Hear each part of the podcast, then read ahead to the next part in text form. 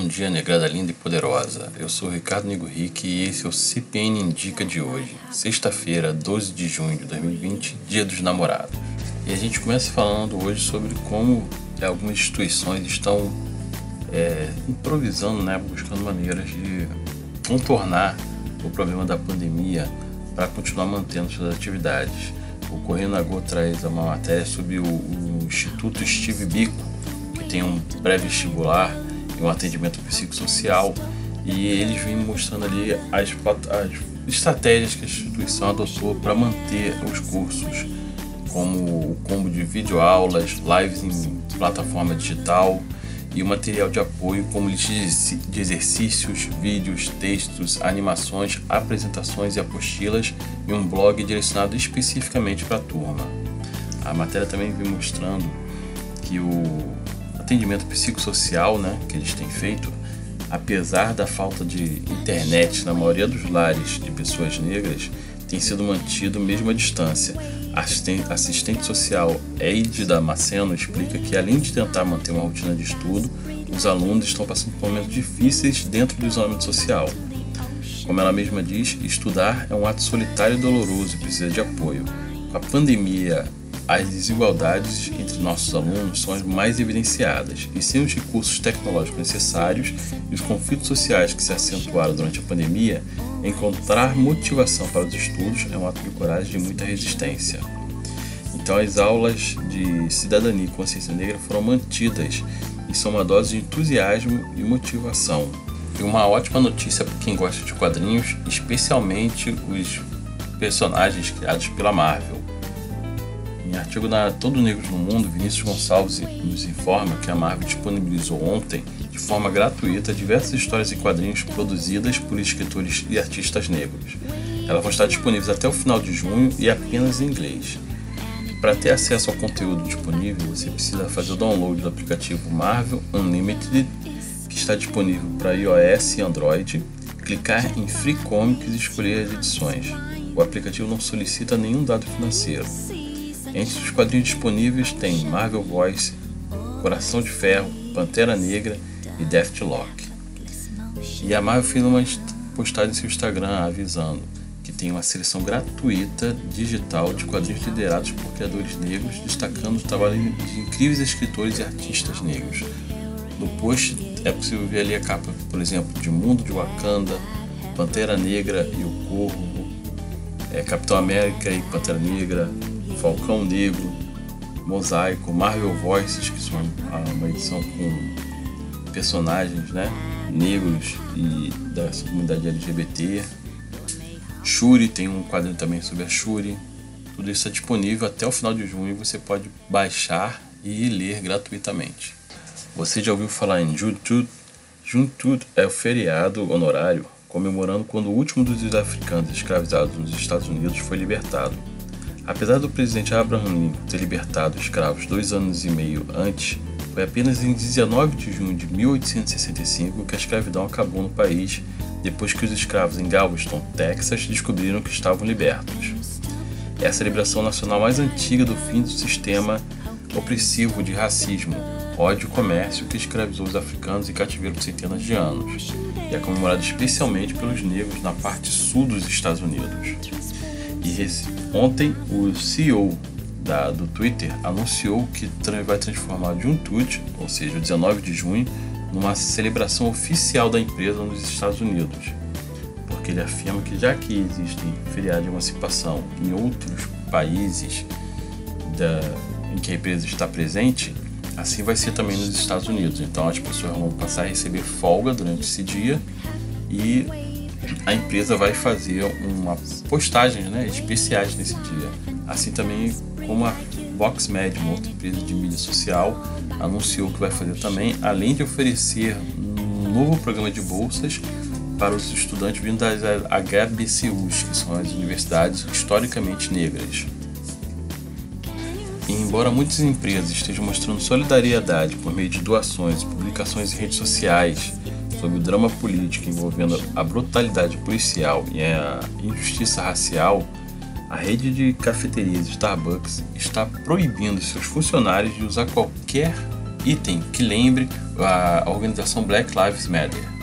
De acordo com o BuzzFeed, a Starbucks enviou um memorando da empresa a seus funcionários afirmando que o traje do Black Lives Matter era proibido na lista de itens que os funcionários podem usar devido à sua política de código de vestimenta, também inclui qualquer tipo de acessório político, religioso ou pessoal nas roupas.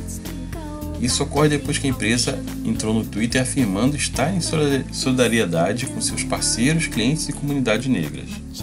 Os funcionários disseram ao BuzzFeed que isso foi uma surpresa, considerando que a empresa permite que os funcionários usem trajes celebrando os direitos LGBTQ e a igualdade no casamento.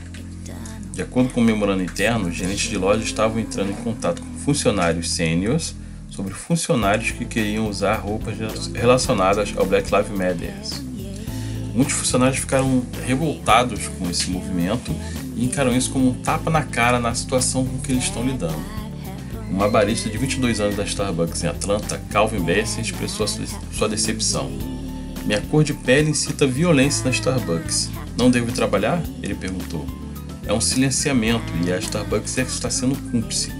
Agora, mais do que nunca, a Starbucks precisa estar conosco derrubado na Bélgica, ainda de pé em Kinshasa, capital da República Democrática do Congo. Houve reações contraditórias na capital do Congo sobre os eventos na Europa, incluindo os protestos antirracismo que se espalharam dos Estados Unidos pelo mundo. Para Pichu Kangjue, um empresário do Congo, chegou a hora de derrubar os monumentos da escravidão, apesar de ter chegado por tarde.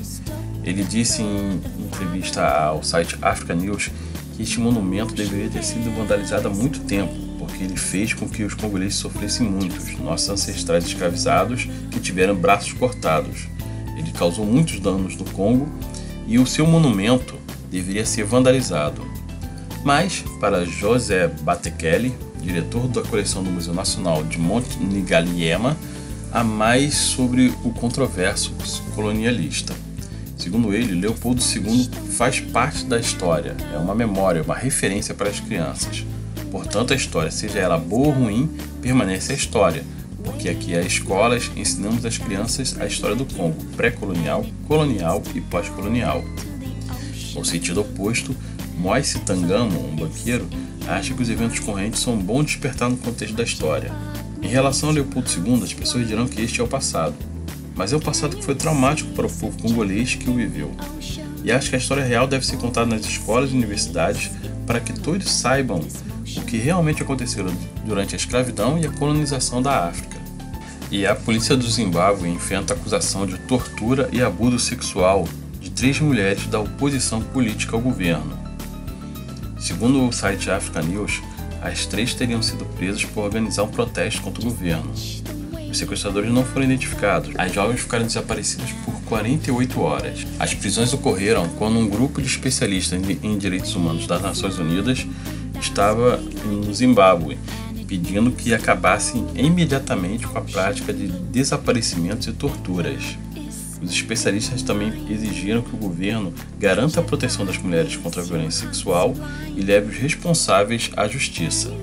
Porém, o ministro dos Assuntos Internos do Zimbábue Kazembe Kazembe disse a repórteres na, na quarta-feira que os supostos sequestros foram fabricados e fazem parte de uma agenda para desestabilizar o governo. As jovens presas são a parlamentar, a deputada Joana Mamombi e as líderes juvenis Cecília Cris Chimbili e Netsai Marov. O CPN indica sua bússola diária de fatos e notícias da diáspora negra no Brasil e no mundo.